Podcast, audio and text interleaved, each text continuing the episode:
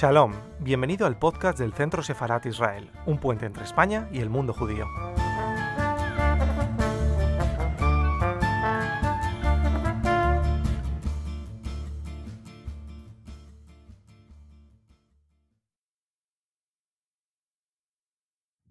Hoy vamos a dedicar esta actividad a hablar sobre uno de los apellidos, una de las familias más importantes para entender la historia del coleccionismo de arte en Francia. Hablamos de la familia Camondo, una familia de origen sefardí que eh, a muchos de ustedes les sonará por el popular museo parisino Nissin de Camondo. Precisamente eh, vamos a hablar de ese museo, de esa colección y de cómo esta familia logró reunir eh, tantos objetos valiosos, especialmente en el, en el, ámbito de las artes decorativas. Para ello, hoy nos acompaña Bárbara Lassig. Bárbara es doctora por la Universidad de Manchester y es profesora del Sotheby's Institute of Art. Bárbara ha publicado sobre el tema de las artes decorativas francesas, la historia del coleccionismo y la arquitectura de los museos y su investigación incluye la producción y el consumo de artes decorativas francesas entre 1650 y 1900. Antes de su carrera académica, Bárbara trabajó en el Victorian Albert Museum como parte del equipo curatorial involucrado en la remodelación de las galerías Europa 1600-1800 y ocupó cargos curatoriales en el World Contrast y en el Museo Marítimo Nacional de Greenwich. Eh, así que sin más, eh, les voy a dejar con, con Bárbara. Bárbara, thank you very much for being with us today. It's a pleasure, it's an Muchísimas gracias, Bárbara, por estar aquí con nosotros. Es un honor contar hoy con usted. Adelante. Muchísimas gracias por esta presentación. Voy a compartir la pantalla con ustedes para que puedan ver las diapositivas que he preparado. Bien, para mí es un placer estar hoy aquí con ustedes para hablarles de bueno, pues el coleccionismo de la familia Camondo. Estas colecciones espectaculares que fueron eh, recopilando Moïse e Isaac de Camondo a principios del siglo XX, pues han conseguido enriquecer muchísimo lo que es el patrimonio artístico francés. Isaac de Camondo hizo una donación en el año 1911 y luego se inauguró el Museo Nissin de Camondo en el año 1936. Como van a ver ustedes, sus eh, colecciones bueno, pues contienen obras de arte espectaculares, como por ejemplo la obra de Degas, Absinta, o el eh, cuadro de Van Gogh, el eh, jarrón de cobre con critallerías. Y también pueden ver ustedes aquí esta sopera de plata que tuvo Catalina la Grande en Rusia y que le regaló a su amante, el conde Olaf. ¿Quiénes fueron Isaac y Luis de Camondo? Bueno, pues eh, nacieron respectivamente en el año 1851 y en el año 1860 en Estambul, en una familia de eh, banqueros muy ricos y que, bueno, pues fueron denominados con razón los Rothschild del Este. Eh, la familia bueno, pues amasó una de las principales fortunas del Imperio Otomano gracias a sus negocios en la banca y también eh, en el mercado inmobiliario. Al igual que los Rothschilds, bueno, pues también participaron muchísimo en eh, filantropía y bueno, pues financiaron muchísimas escuelas y hospitales. Sin embargo, la familia decidió abandonar Estambul en el año 1869 y fueron a París para expandir su imperio financiero. Su llegada en París, bueno, pues no fue discreta, ni muchísimo menos, ¿eh? porque nada más llegar a Francia eh, depositaron 40 millones de francos en el Banque de France. Huelga decir que esta era una suma impresionante en aquella época. Además, bueno, pues vivieron en un distrito muy exclusivo al noroeste de París y los padres de Isaac y de Moisés, los dos hermanos, Abraham y Nissim, bueno, pues compraron solares adyacentes, ¿no? Abraham Mejor, que pueden ver en pantalla, encargó al arquitecto Denis Louis de Tour que, bueno, pues le construyese un hotel particular monumental, ¿no? Que ven ustedes en pantalla. Y también, bueno, pues se le pidió que remodelase el eh, edificio existente en el solar de Nissim. Este hotel de Camondo en el que se estableció Abraham con su familia, se convirtió rápidamente en un lugar, bueno, pues de encuentro de las familias eh, aristocráticas y plutocráticas de París, ¿no? Abraham se puede considerar en cierto modo como el primer coleccionista de la familia, aunque, bueno, pues como eh, verán, no tuvo un impacto tan eh, importante como el de su eh, sobrino y su hijo, ¿no? De hecho, Abraham, bueno, pues tenía un gusto bastante ecléctico. Eh, sus colecciones se caracterizaban por una mezcla de corrientes, de géneros, y la venta de su colección en su muerte en el año 1893, bueno, pues incluía obras de Jericho de Kourou y de Bangladesh, o sea que, eh, como pueden ver ustedes, había una mezcla, ¿no? Un gusto muy ecléctico. los orígenes orientales de esta familia quedaron plasmados también en sus eh, hábitos de coleccionismo. ¿no? Si echan un vistazo a los inventarios y a los catálogos, verán que la primera generación eh, de la familia que llegó a París contaba con una colección muy importante de cuadros orientalistas. ¿no? Ven ustedes aquí un ejemplo en pantalla. Y bueno, pues lo cierto fue que fueron mezclando este gusto por los cuadros orientales con eh, obras del siglo XVIII de Bato o incluso del siglo XVII, ¿no? también eh, obras paisajísticas de la escuela holandesa. Eh, los muebles que tenían, la decoración eran sobre todo, bueno, pues francesas eh, del siglo XVIII o del siglo XIX, reproducciones del siglo XIX. Y aquí, bueno, pues ven ver ustedes el Grand Salon en el hotel de Abraham, eh, este hotel de Camondo. En el techo, bueno, pues ven una pintura de Joseph Paul Blanc que ganó el premio de Roma en el 1867 y bueno, pues pueden ver ustedes eh, el tipo de muebles, de decoración.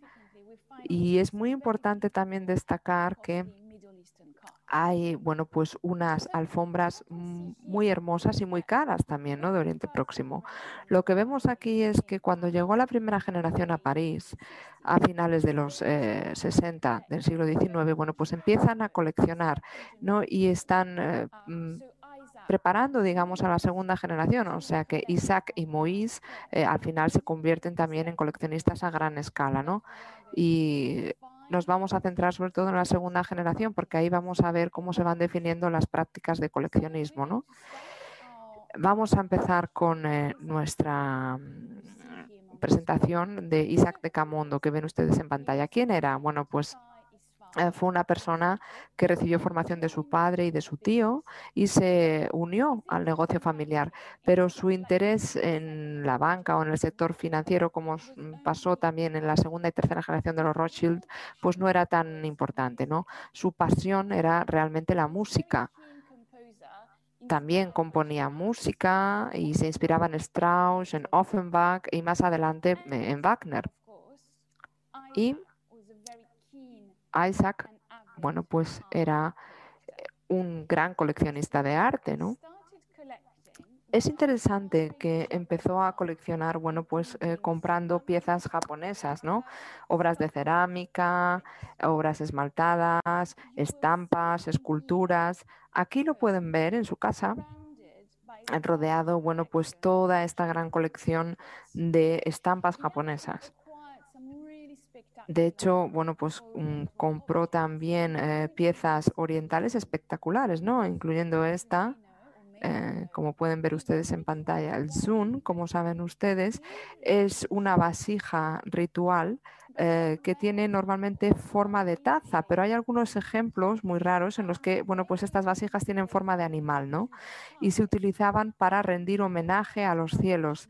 Y mm, al final, bueno, pues se concedía un derecho imperial, ¿no? Y, al final con estas tazas los emperadores eh, rezaban por el bienestar del universo, ¿no? El hecho de que esto figure en la colección de Isaac es excepcional, ¿no?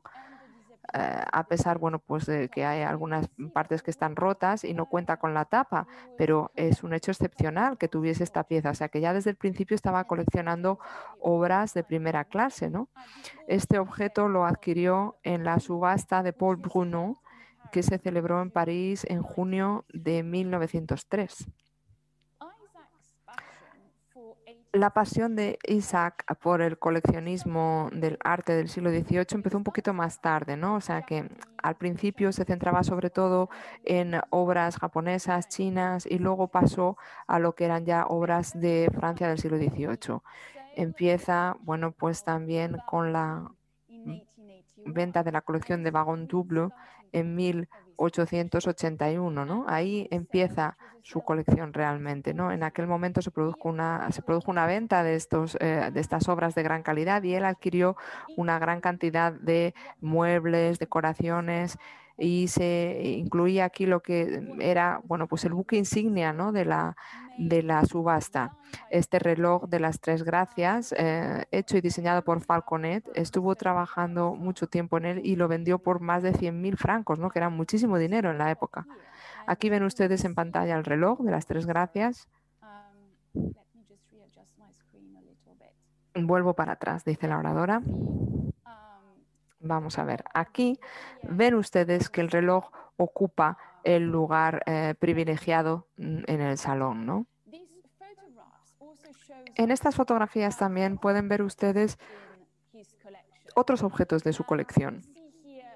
Aquí vemos un tapiz de Vauvet, mm, siguiendo diseños de Jean-Baptiste Huet. Y bueno, pues vemos también otros muebles en pantalla, estas dos mesitas, la pequeña de la izquierda de Adrien Delhomme y la más grande, que está a la derecha, de Bernard van Riesenberg. Sin embargo, lo que vemos, además de este interés por el coleccionismo de piezas del siglo XVIII francés, bueno, pues también es un gusto por el arte del Renacimiento y de la Edad Media. Ah, esta es una característica bastante interesante de Isaac, porque no es algo que luego hiciese su primo Moisés. Em, estamos hablando de algo específico de Isaac, ¿no? Pero no, no es eh, único, ¿no? Porque si echamos un vistazo al coleccionismo de los Rothschild, bueno, pues ellos también estaban coleccionando obras eh, del Renacimiento, de la Edad Media y, mm, bueno, pues vemos un ejemplo excelente, ¿no? Por ejemplo, este candelabro del taller de Buglioni de finales del siglo XV.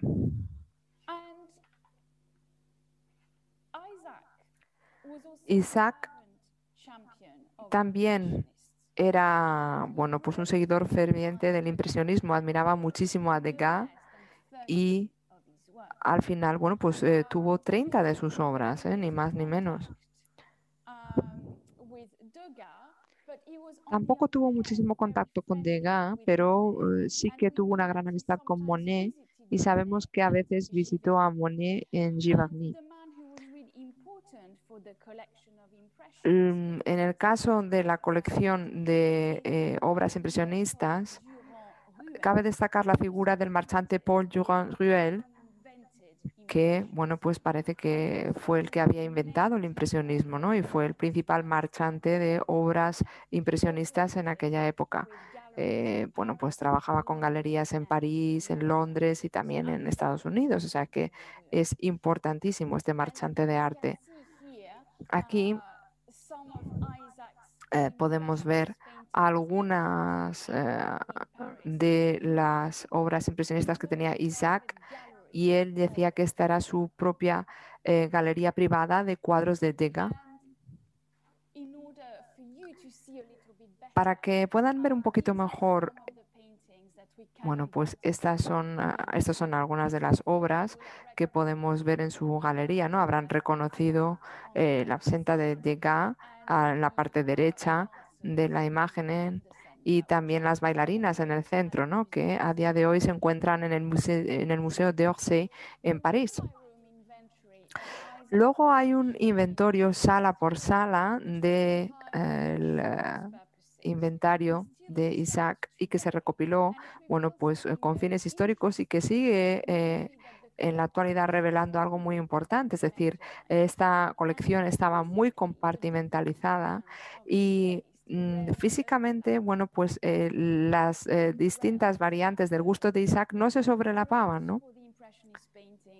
Había salas para los cuadros impresionistas, cuadros, o sea, salas para las obras de la Edad Media y del Renacimiento y otras para esta recopilación de objetos de la corriente artística del siglo XVIII en Francia. O sea, que estaba todo muy compartimentalizado, no sé, no había una, un solapamiento ¿no? de las obras. Él, como decíamos, tuvo trato bueno, pues muy importante con los principales marchantes de la época, incluido Jacques Seligman y bueno, pues su, relación con los marchantes era bastante típica, ¿no? Al final eran ellos los que iban a las, mm, las, subastas por él y se ponían en contacto con él cuando había, bueno, pues alguna obra que pensaban que podía ser de su interés.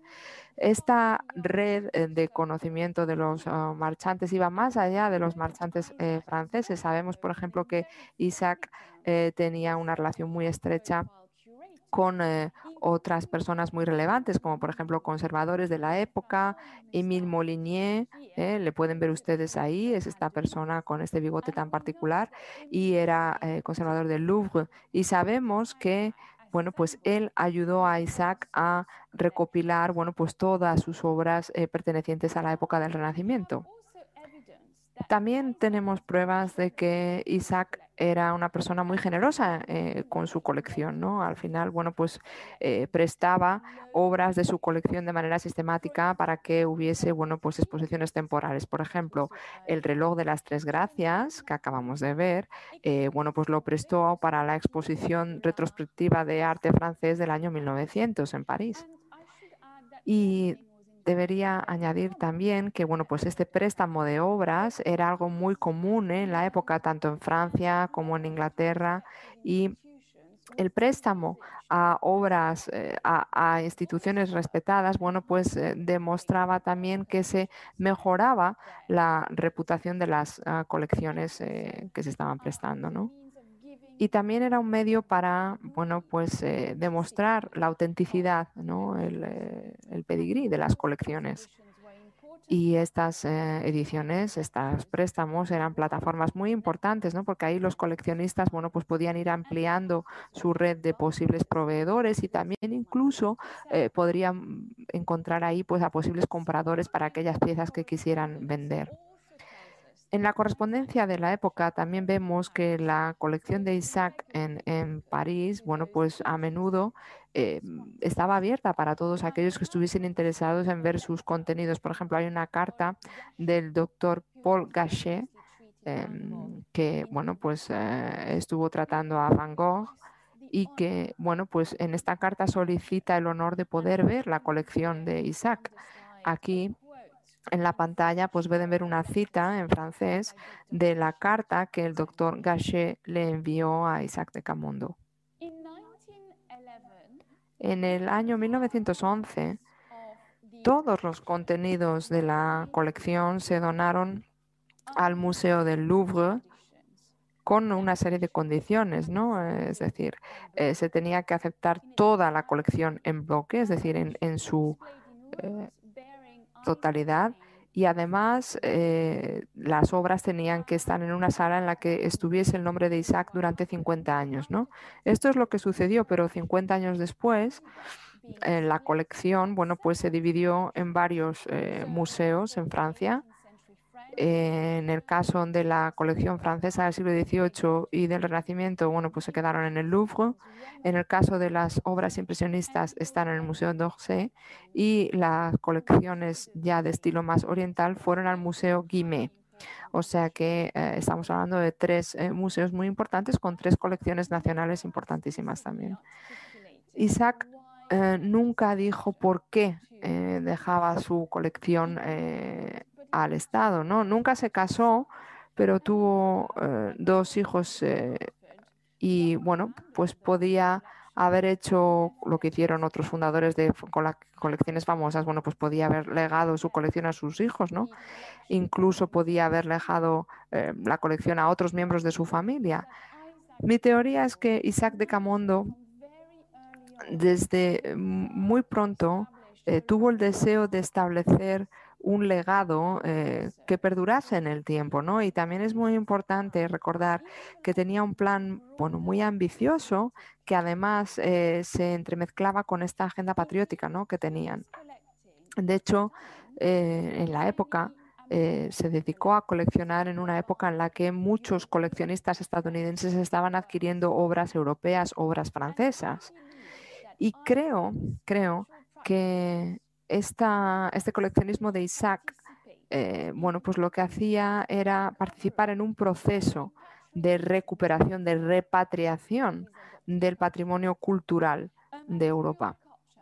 Estamos hablando de un patrimonio cultural que estaba, bueno, pues en un proceso en el que se estaba perdiendo, ¿no? Porque estaba yendo a parar a manos de coleccionistas estadounidenses.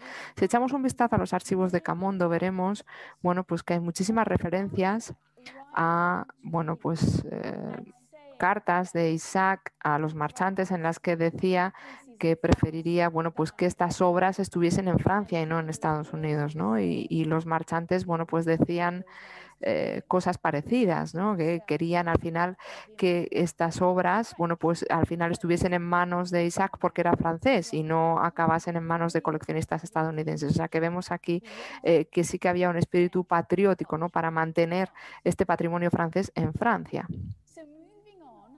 Pasamos ahora de Isaac a Moisés de Camondo. Eh, bueno, pues lo más irónico es que eh, mm, tal vez esta sea la colección más famosa a día de hoy, ¿no? Porque hay un museo que es el Museo de Camondo, el Nissin de Camondo, donde está su colección. Eh, Moisés al principio, bueno, pues quería que la ah, colección, bueno, pues fuese un monumento para la posteridad, ¿no?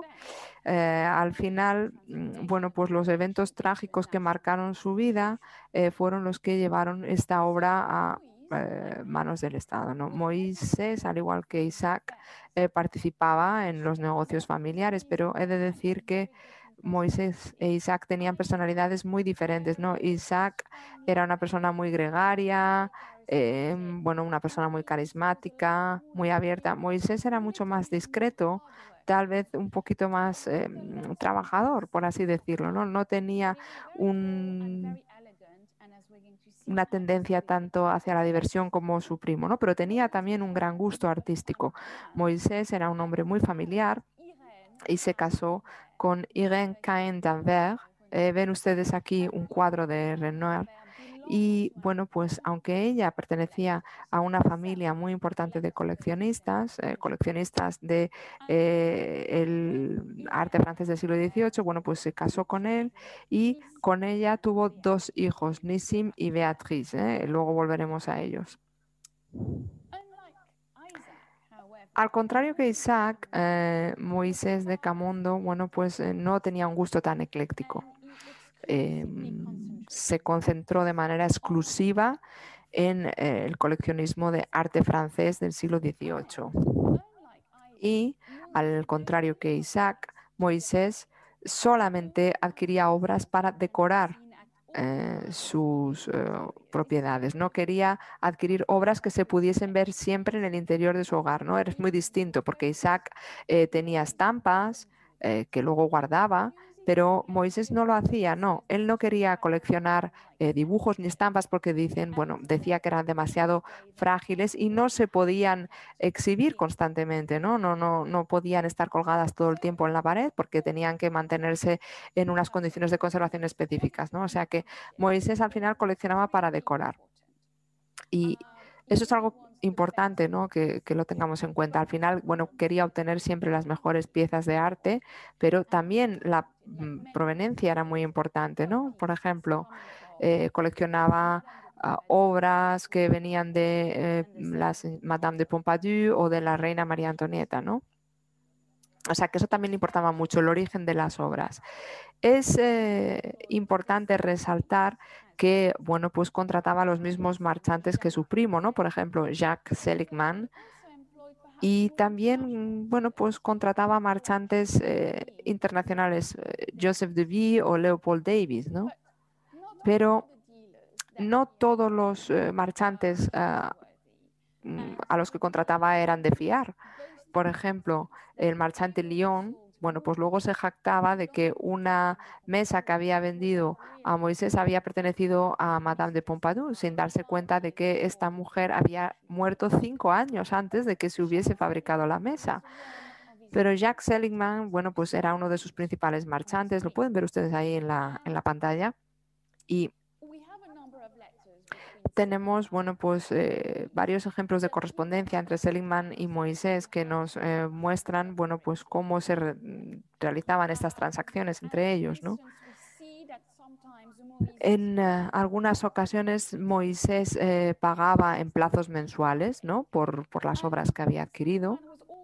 Y Seligman siempre era muy franco con Moisés, ¿no? Y le decía, bueno, pues acabo de recibir esta pieza y voy a ser muy franco. Eh, ahora mismo lo cierto es que son obras que no están restauradas, están en un estado bastante penoso, o sea que vamos a intentar mejorar las piezas, ¿no? Y seguramente pues tenía esta actitud con él porque quería mantener la confianza de su, de su cliente, ¿no? Y esto, bueno, pues demuestra, ¿no? El nivel de confianza, lo vemos en estos ejemplos en la correspondencia entre Seligman y Moisés de Camondo.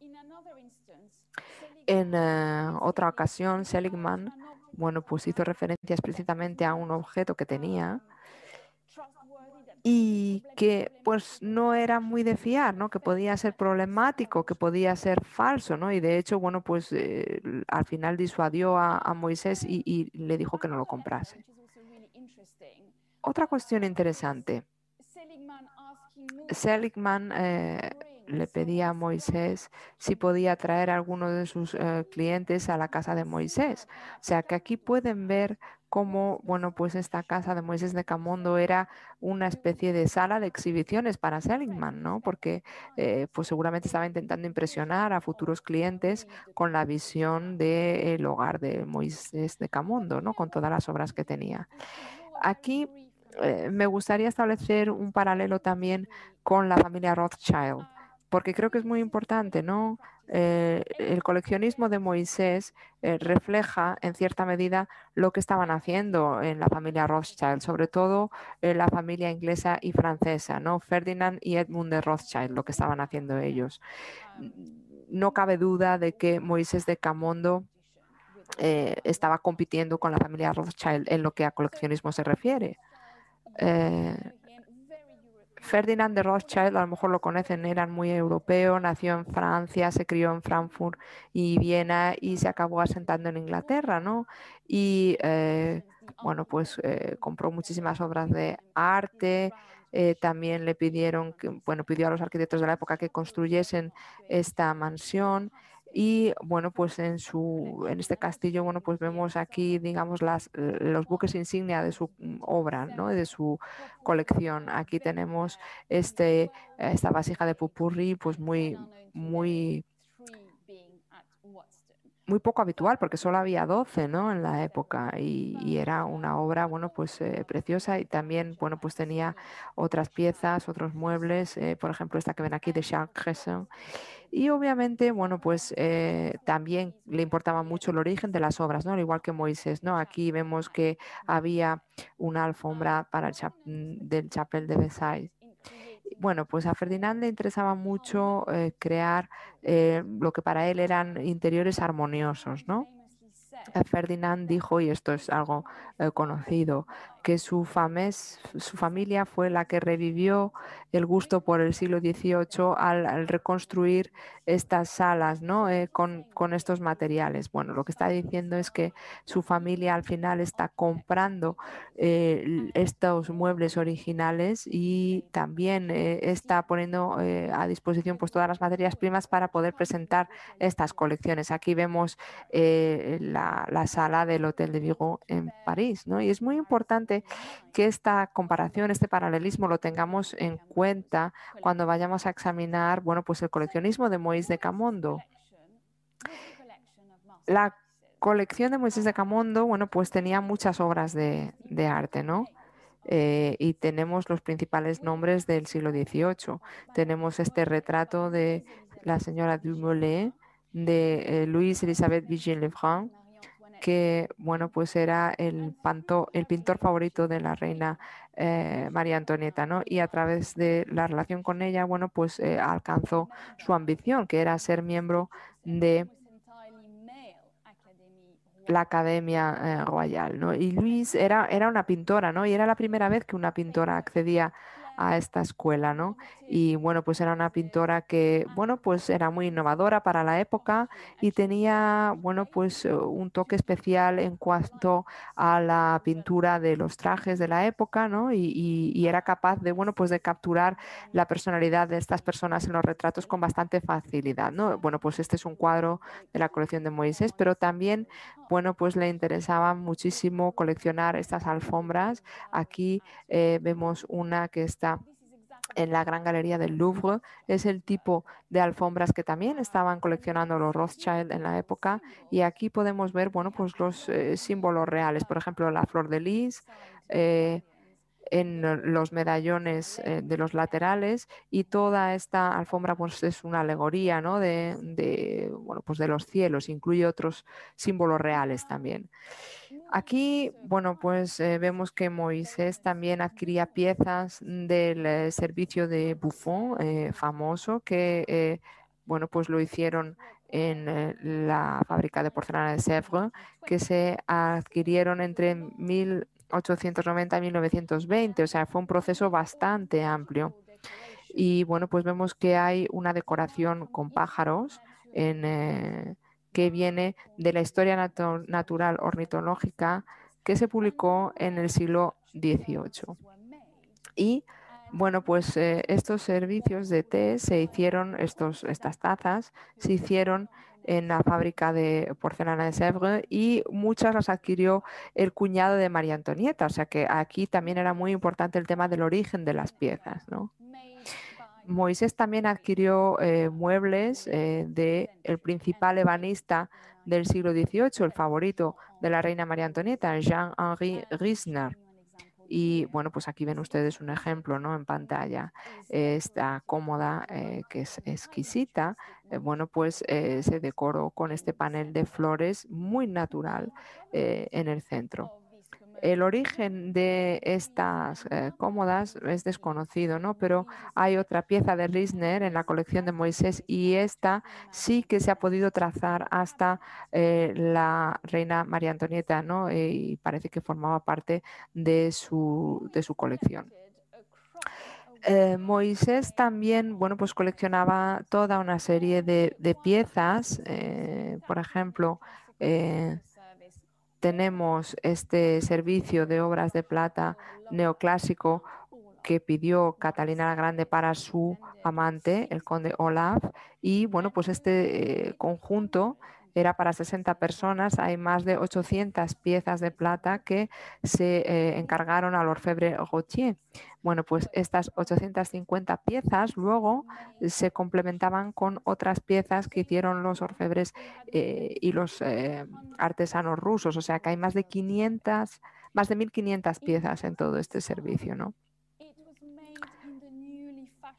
Se hizo, bueno, pues con el nuevo estilo neoclásico, ¿no? Este servicio de piezas de plata y se ve marcado, bueno, pues por una gran claridad, equilibrio, armonía, la belleza de las proporciones, ¿no? Como pueden ver. Muchas piezas desgraciadamente se fundieron a lo largo de los años, pero hay algunas eh, que todavía están en el Hermitage en Rusia y otras están en otros museos del mundo, ¿no? incluyendo, por ejemplo, el Nissin de Camondo, claro, pero también en el Louvre y en el Metropolitan. En línea con eh, la moda del siglo XVIII, bueno, pues Moisés adquirió algunas otras piezas de chinoiserie, ¿no?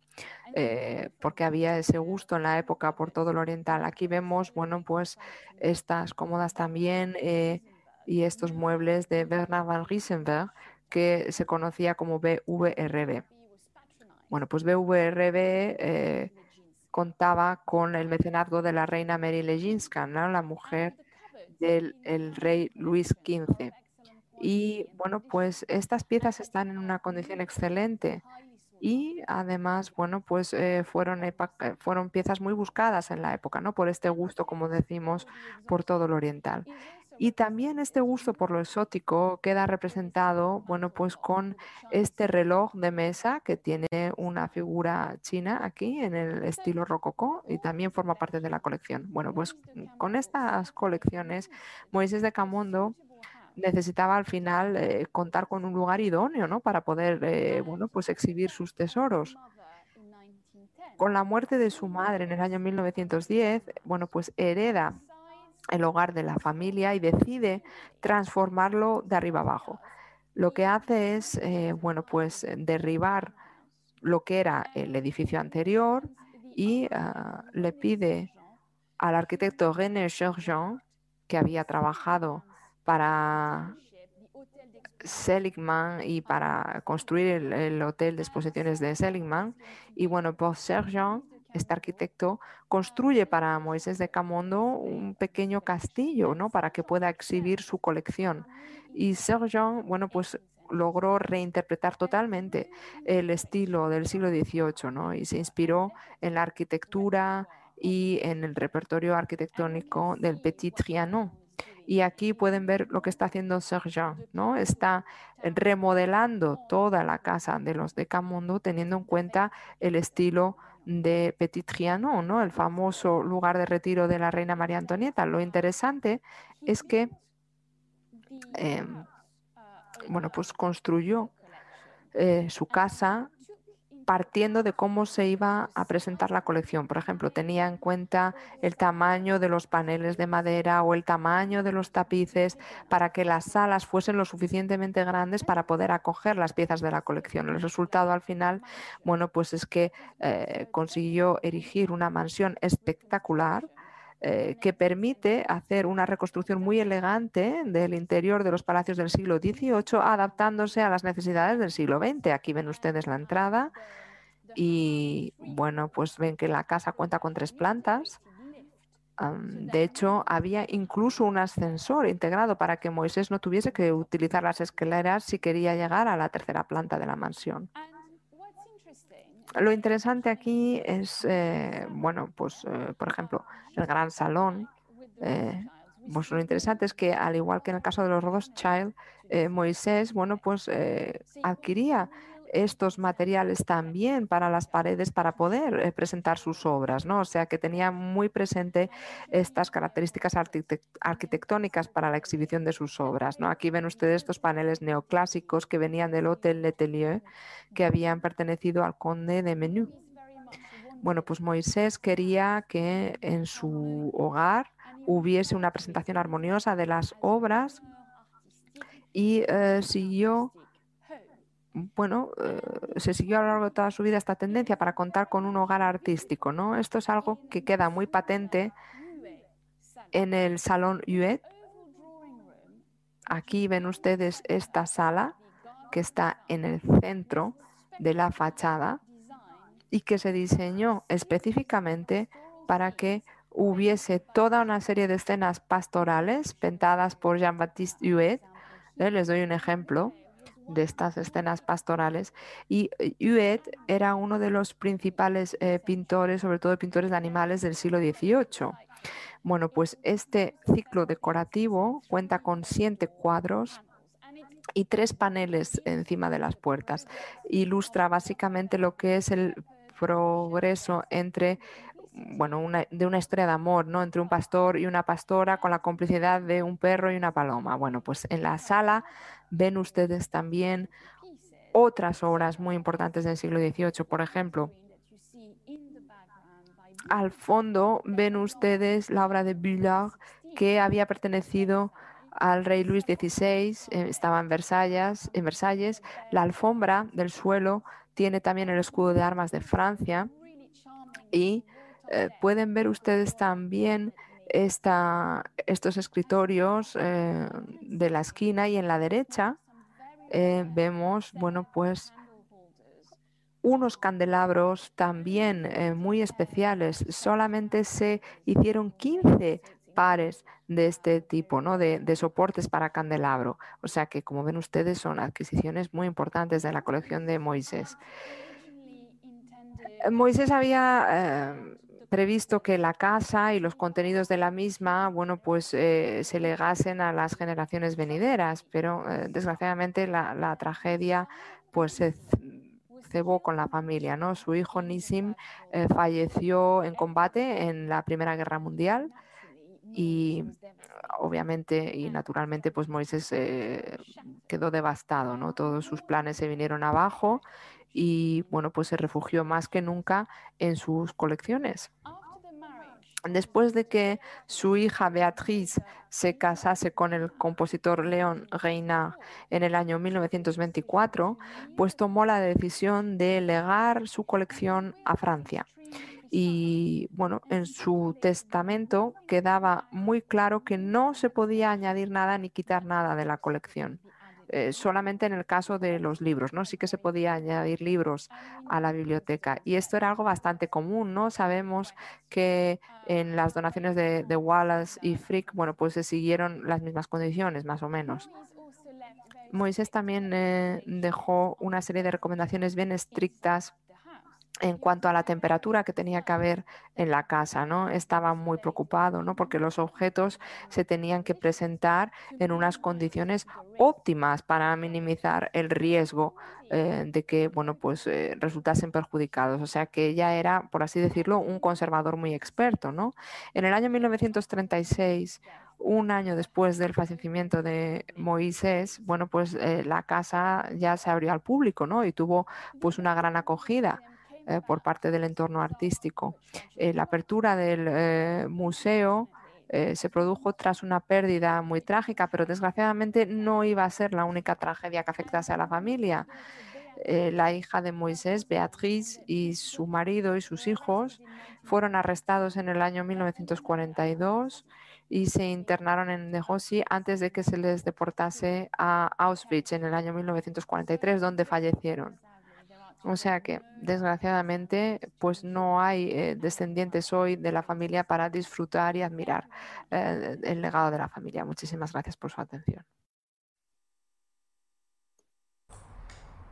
Muchísimas gracias, eh, Bárbara, por eh, tan interesante conferencia, por este recorrido acerca de la familia Camondo y por, y por dejarnos eh, ver el nivel de profesionalización que esta familia tuvo a la hora de coleccionar tantos, tantas obras de arte y tantos objetos valiosos. Te agradecemos. Esta conferencia tengo que decir que no, que no hubiera sido posible sin el equipo de intérpretes que nos ha acompañado y que nos ha permitido entender todo lo que todo lo que nos ofrecía Bárbara Lasic, eh, compuesto por Susana Pinazo eh, y Patricia Verasaluce, a quien agradecemos enormemente eh, que, hayan, que hayan estado hoy aquí también en esta, en esta conferencia, y por supuesto a Bárbara Lasic por ofrecernos esta, esta interesante charla, y a todos ustedes por estar ahí conectados, les recordamos que pueden compartir esta conferencia con quien estimen oportuno simplemente copiando el enlace. Muchísimas gracias, Bárbara. Thank you very much. Eh, y gracias a todos ustedes. Les esperamos en la próxima actividad de Centro Sefarat Israel.